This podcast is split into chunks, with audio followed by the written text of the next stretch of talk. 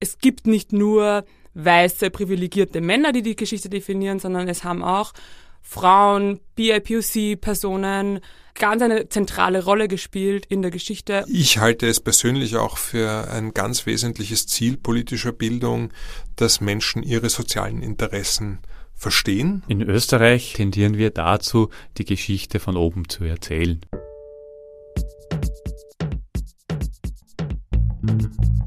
Richtig und falsch. Der Podcast über politische Bildung. Von Zentrum Polis, Demokratie 21 und der Arbeiterkammer Wien. Hallo und herzlich willkommen zu dieser Folge von Richtig und Falsch, dem Podcast über politische Bildung. Mein Name ist Ambra Schuster, ich bin Journalistin und ich erinnere mich gut an meinen Geschichtsunterricht. Das Lieblingsthema meiner Geschichtelehrerin, die auch Lateinprofessorin war, war die Antike. Über die Jahre haben wir sämtliche römische Herrscher und griechische Philosophen recht intensiv, um nicht zu sagen exzessiv, durchgenommen. Später ist es dann auch um Kaiser und Könige, Kriege und zu guter Letzt den Untergang der Monarchie und die Geburtsstunde der Republik gegangen. Die europäische Geschichte ist mit Namen von Herrschenden und Jahreszahlen wichtiger Schlachten gespickt. Diesen historischen Verlauf nehmen wir für selbstverständlich, eben auch, weil er uns im Geschichtsunterricht noch immer so vermittelt wird, sagt Christian Pöltl-Dienst. Er unterrichtet Geschichte und Geografie am GRG 23 in Wien und politische Bildung im Geografieunterricht an der Universität Wien. In Österreich, ähm, und das ist tatsächlich so, und auch in den Schulbüchern, und das ist tatsächlich so, tendieren wir dazu, die Geschichte von oben zu erzählen. Das ist hundertprozentig der Fall und das ist im Grunde, glaube ich, bei den meisten GeschichtelehrerInnen auch im Unterricht noch immer der Fall. Und ich glaube auch, dass es sich einfach lohnen würde, diesen geschichtsdidaktischen Zugang ähm, zu adaptieren, weil das Interesse der SchülerInnen das auch hergibt. Alltagsgeschichte zum Beispiel ist was total Spannendes für sie.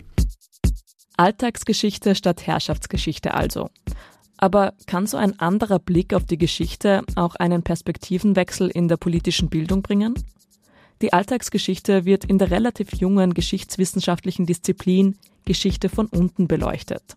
Und genau diese Geschichte von unten oder auch die Geschichte der vielen genannt, wollen wir uns in dieser Folge ansehen. Aber welchen Unterschied macht es eigentlich, ob die Geschichte jetzt von oben oder von unten erzählt wird?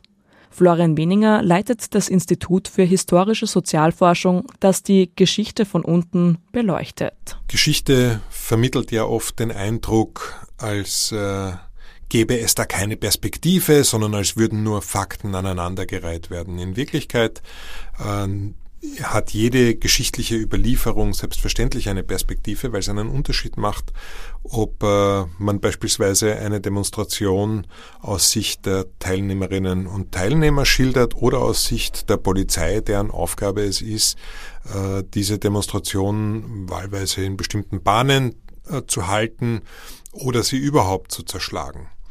Dasselbe trifft zu, denken wir nur an Kinder Kinder werden über ihre Wahrnehmungen anders berichten als Erwachsene, die berichten, was sie glauben, dass die Kinder denken und fühlen. Gehen wir weiter zu Frauen. Die weibliche Perspektive auf die Welt ist selbstverständlich eine andere als die von Männern, aber es sind hauptsächlich Männer gewesen, die äh, geschichtliche Überlieferungen geschrieben haben. Und das schlägt sich dort nieder. Wie würden wir unseren Alltag in der Gegenwart verstehen, wenn wir die Geschichte nicht von oben erzählt bekommen hätten? HistorikerInnen glauben, dass eine Erzählung aus anderer Perspektive ein neues Selbstbewusstsein geben könnte. Emanzipieren sich alle Menschen, die bisher nicht erwähnt oder ganz vergessen wurden, hätte das große Auswirkungen, auch im Geschichtsunterricht. René Hanslik unterrichtet Geografie und Wirtschaftskunde sowie Geschichte und politische Bildung in der Anton Krieger Gasse in Wien. Er sagt, dass es für Lehrkräfte gar nicht so leicht ist, eine Geschichte von unten zu erzählen. Ich habe das Gefühl, dass gerade in Geschichte so einen sehr starken äh, unbewussten Kanon gibt, der auch manifestiert ist in Arbeitsblättern und Lehrmaterial, der auch nicht abgeändert wird, wenn die Sachen digitaler werden. Das ist im Grunde more of the same, nur leuchtet es halt. Also bedeutet relativ viel Aufwand, von dem abzuweichen. Ja, weil ich das Gefühl habe, dass da sehr viel immer vom Gleichen kommt ja, in den Unterrichtsmaterialien. Also jeder kennt die, die tausendmal beschriftete und angemalte Lenspyramide, jeder kennt die, ja, Schaubilder, die halt nur sich im Design leicht ändern. Ja, sich von dem auch loszusagen, ist, glaube ich, gar nicht so leicht für viele. Magdalena Osavaro studiert Englisch, Geschichte und inklusive Pädagogik auf Lehramt. Außerdem unterrichtet sie in einer Mittelschule im 22. Bezirk in Wien als Inklusionslehrerin und ist seit Herbst 2021 im Vorstand des Black Voices Antirassismus Volksbegehrens. Sie sagt, dass sich der Geschichte-Lehrplan zwar schon gebessert hat, aber noch immer ein großes Manko hat. Es gibt zu viele Schlupflöcher für heiklere geschichtliche Themen. Ich finde zwar den Geschichte-Lehrplan voll spannend mit diesen ganzen Kompetenzen, die dann eben am Schluss ausgebildet werden sind. Also diese äh, politische Meinungskompetenz und Handlungskompetenz finde ich voll den guten Ansatz. Ähm, und es ist ja voll spannend, weil wenn man sich den genau anschaut, habe ich das Gefühl, man hat relativ viel Spielraum, weil man weiß quasi, wo man was machen kann. Geht aber dann für mich auch oft in die andere Richtung, dass man sehr viel Spielraum hat, irgendwie kontroverse Themen auszulassen. Wenn man sich zum Beispiel das Thema Sklaverei anschaut, dann wird es irgendwie genannt als, ja, man braucht quasi einen Lenkschnitt durch die Geschichte der Sklaverei und es soll quasi mal erwähnt werden. Es ist aber verankert in der zweiten Klasse also wo quasi die Kinder zum ersten Mal mit Geschichtsunterricht in Berührung kommen, was ich dann persönlich ein bisschen zu, zu schnell finde und ich glaube, da sind die Kinder oft noch zu jung dafür. Und andererseits macht man sich da halt auch sehr leicht, weil man kann dann sagen, na ja, ich habe äh, Sklaverei in der Antike behandelt, das ist irgendwie noch ein bisschen weiter weg von uns und von dem, was eben gerade so einen Einfluss auf unser Menschenbild jetzt hat, eben mit der ganzen Rassismusgeschichte. Also man gibt quasi engagierten LehrerInnen die Möglichkeit, sehr viel ähm, in Richtung Antirassismus zu machen. Man gibt aber auch, ich will jetzt nicht sagen weniger Engagierten, aber halt äh, GeschichtelehrerInnen mit einem klassischeren Blick auf die Geschichte auch sehr viel Möglichkeit, sich davor zu drücken und das auszusparen. Auch SchülerInnen und Eltern haben ganz bestimmte Erwartungen, wie der Geschichtsunterricht sein soll. Lehrkräfte, die mit einem alternativen Blick auf die Geschichte schauen wollen, sitzen da oft zwischen den Stühlen. René Hanslik bestätigt das. Ja, ich bin selber natürlich immer hin und her gerissen, weil das, was man unter Allgemeinbildung versteht, man schon ein bisschen den Anspruch hat, dass Schülerinnen nach der Schule halt bestimmte Namen auch gehört haben sollten oder bestimmte grobe politische Entwicklungen natürlich irgendwie mitbekommen haben sollten. Deshalb ja, das lasse ich jetzt nicht unter den Tisch fallen. Aber ich versuche immer darauf hinzuweisen, was das für ärmere Menschen geheißen hat, was das für unterschiedliche Gruppen geheißen hat. Fassen wir kurz zusammen. Lehrerinnen und Lehrer, die im Schulalltag eine Geschichte von unten erzählen wollen, brauchen viel Engagement und Eigeninitiative. Unterrichtsmaterialien kritisch beleuchten oder sich bemühen, den Lehrplan entsprechend zu interpretieren, ist nicht selbstverständlich. Vielmehr ist noch immer ein klassischer Blick auf die Geschichte Usus. Aber warum braucht es überhaupt einen anderen Blick? Und was hat das mit politischer Bildung zu tun?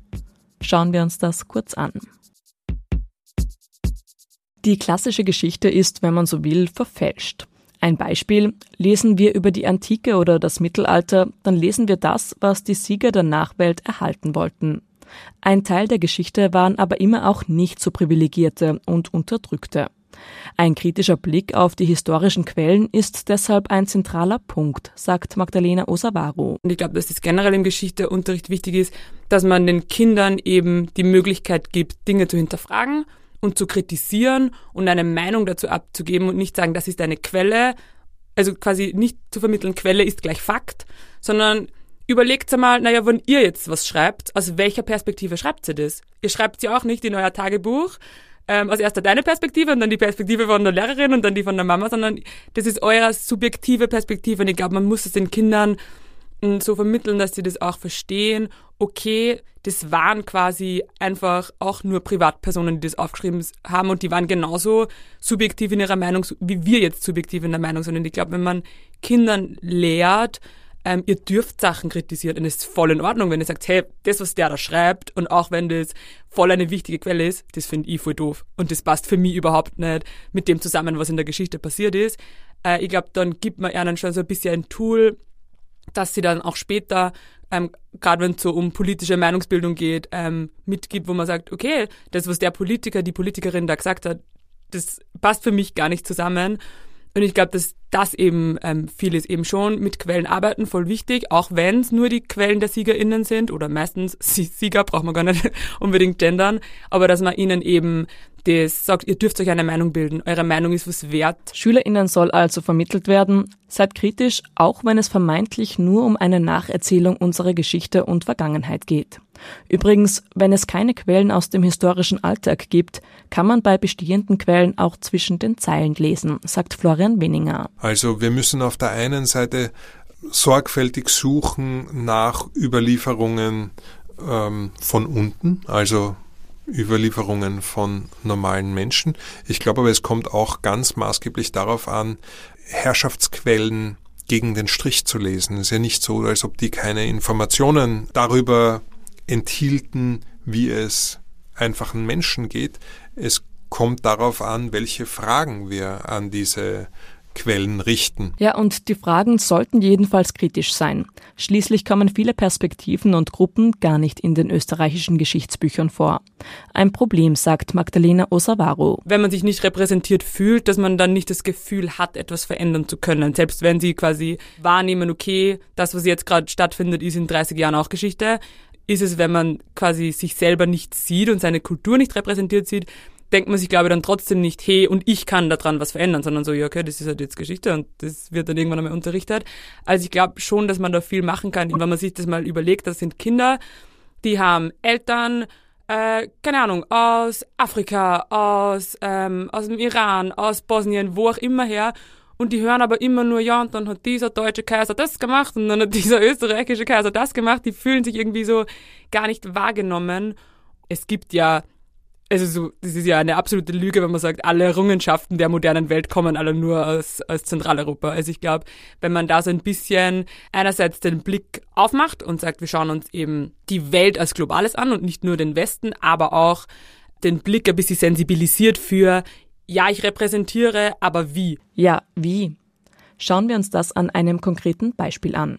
Wenn wir an die Geschichte Amerikas denken, dann kommen uns Christoph Kolumbus, der Wilde Westen und vielleicht die Bürgerrechtsbewegung in den Sinn. Florian Weninger erzählt im Gespräch, dass unser Bild vom Wilden Westen zum Beispiel aber einem großen Mythos unterliegt. Dort gibt es diese verklärte Perspektive der großen Drecks in den Westen. Aber warum sind denn die Drecks in den Westen aufgebrochen? Generationen von Historikern und Historikerinnen haben die Geschichte dieser Drecks, die Geschichte des wilden Westens, einzelne Biografien legendärer Pistoleros aus diesem wilden Westen geschrieben. Aber die wenigsten haben gefragt, warum sich diese Drecks in Marsch setzen. Und der Hintergrund ist ein recht einfacher, nämlich die Besitzverhältnisse an der Ostküste, also in den, in den günstigen Lagen, in denen Menschen, die zum Zeitpunkt der Kolonialisierung über das notwendige Sozialkapital, also über die notwendigen Beziehungen verfügt haben, aber auch über das notwendige Cash günstig Land an sich zu bringen. Die haben dort riesige Ländereien an sich gebracht und äh, den kleinen Leuten blieb nur das Ausweichen über die Appalachen in den Westen, wo ja nichts Gutes auf sie gewartet hat, prima vista mal. Ein verklärter Blick auf die USA begegnet uns in der Schule nicht nur im Geschichtsunterricht.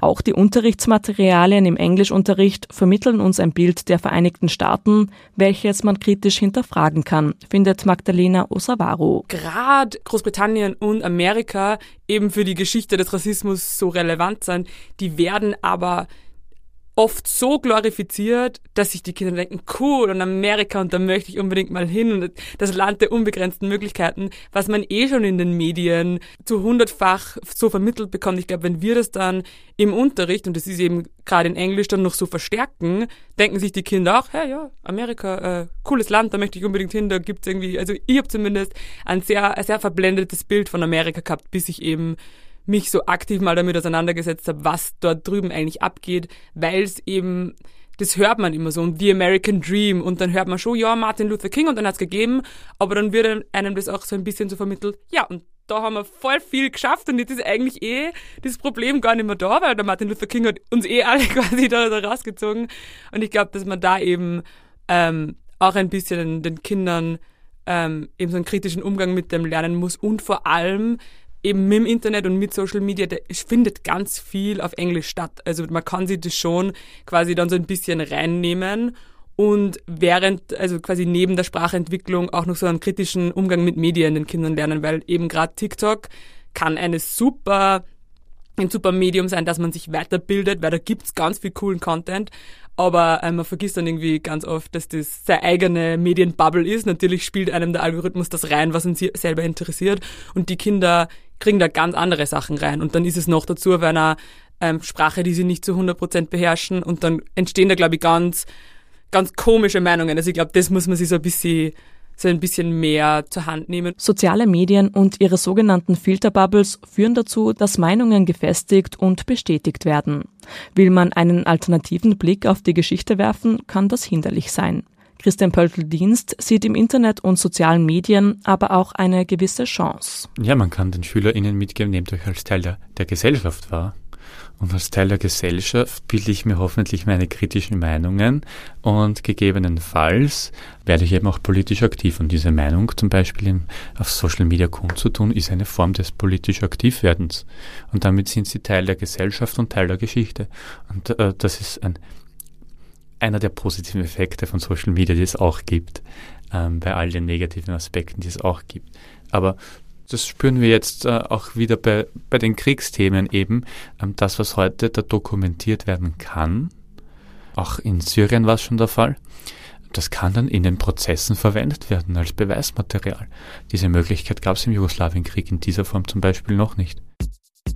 Halten wir kurz fest. Geschichte ist in einer pluralistischen, demokratischen Gesellschaft mehr als die reine Nacherzählung der Vormachtstellung westlicher Herrscher. Vielmehr ist Geschichte die Summe individueller Erzählungen. Wichtig ist, den SchülerInnen einen kritischen Umgang mit historischen Quellen mitzugeben.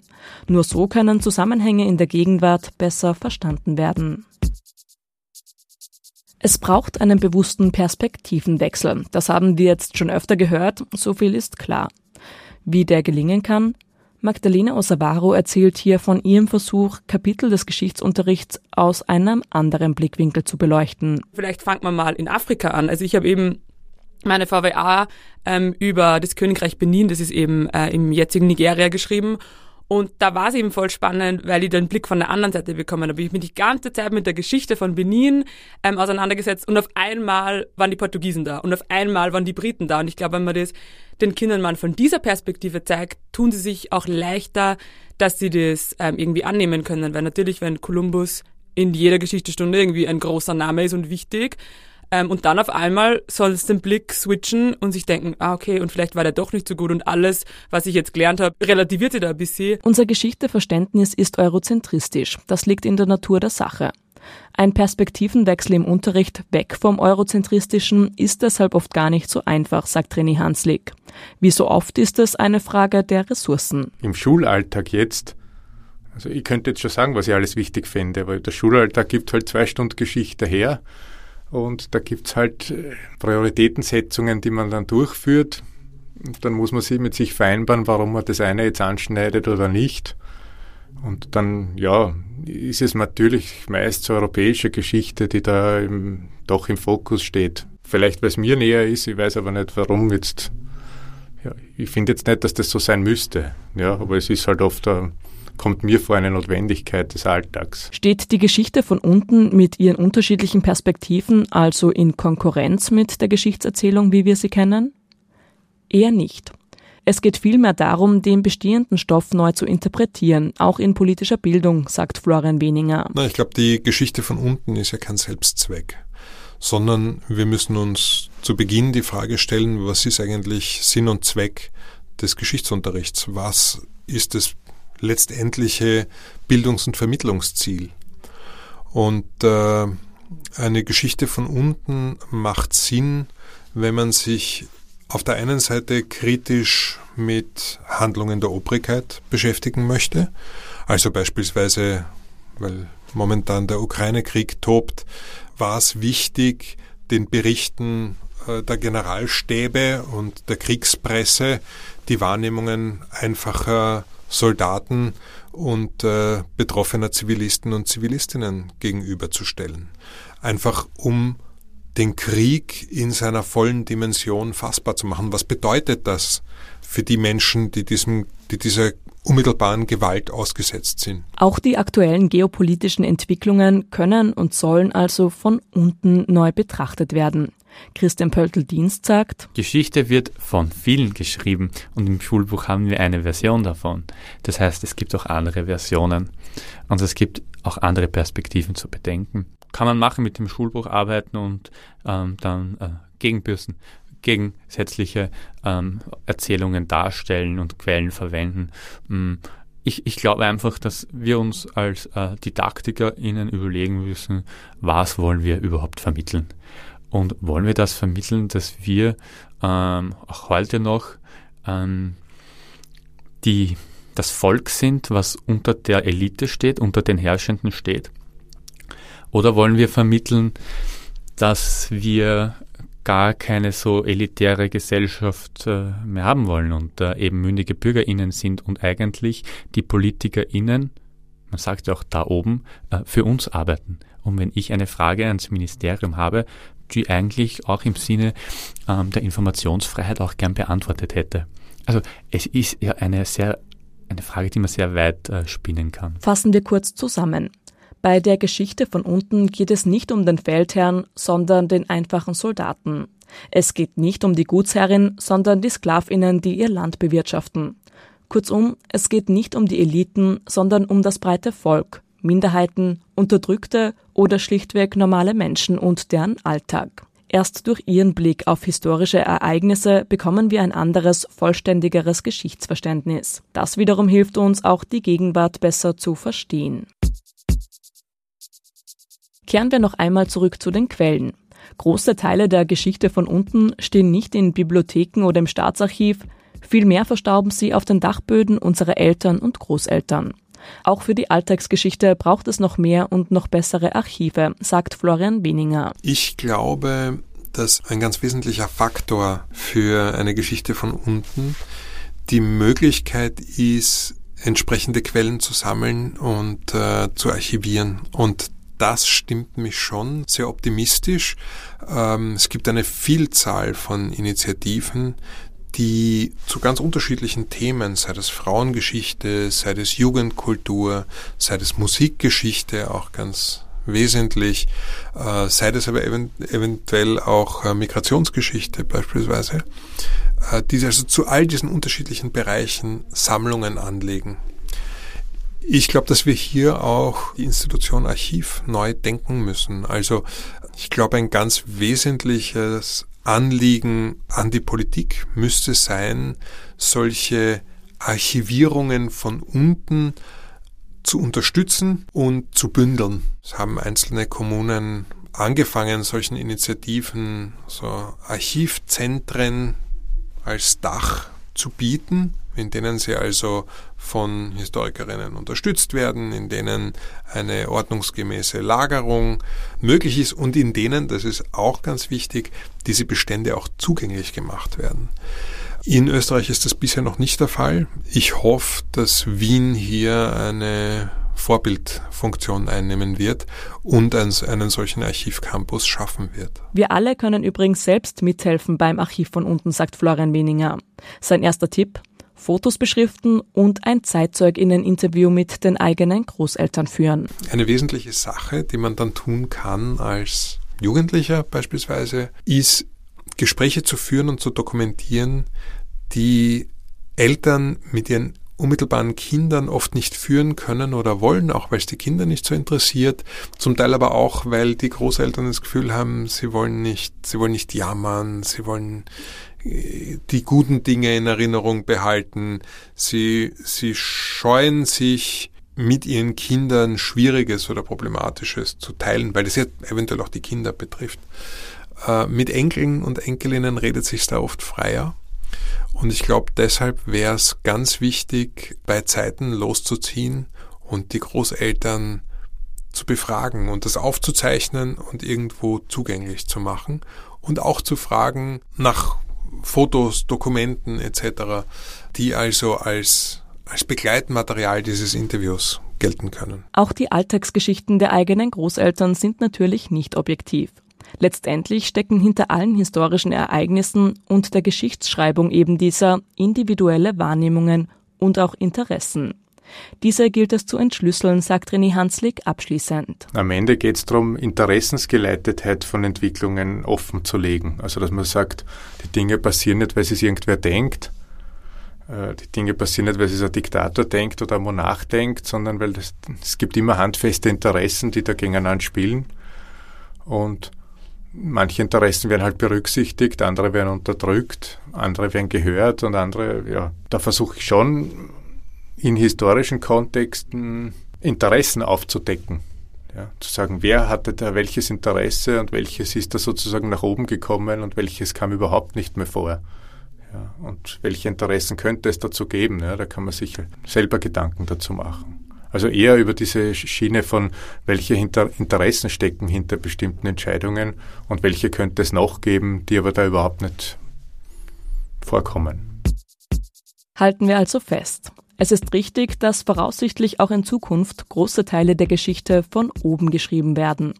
Umso wichtiger ist es, diese Erzählungen in Geschichte und politischer Bildung kritisch zu hinterfragen. Es wäre falsch zu glauben, dass das, was im Geschichtsbuch steht, die objektive und repräsentative Nacherzählung der Vergangenheit ist. Vielmehr braucht es eine Interpretation und kritische Einordnung von unten. Wer das einmal gelernt hat, wird wohl auch aktuelle Quellen hinterfragen und nicht zuletzt mit einem neuen Blick auf die Geschichte schauen. Das war's mit dieser Folge von Richtig und Falsch. Redaktion Patricia Klatschik, Nina Schnieder, Karl Schönswetter und Ambras Schuster. Auch die nächsten Folgen bauen auf Erlebnissen und Fragestellungen von Lehrerinnen und Lehrern auf. Erzählt mir von euren Erfahrungen und Befürchtungen, wenn es um politische Bildung in eurem Unterricht geht. Schreibt mir eure Anregungen und Feedback an podcast.politik-lernen.at. Wenn euch das Format gefallen hat, empfehlt den Podcast gerne weiter. Wer mehr mit politischer Bildung arbeiten möchte, findet weitere Angebote beim Zentrum Polis und der Arbeiterkammer Wien. Alle Infos dazu sind in den Show Notes.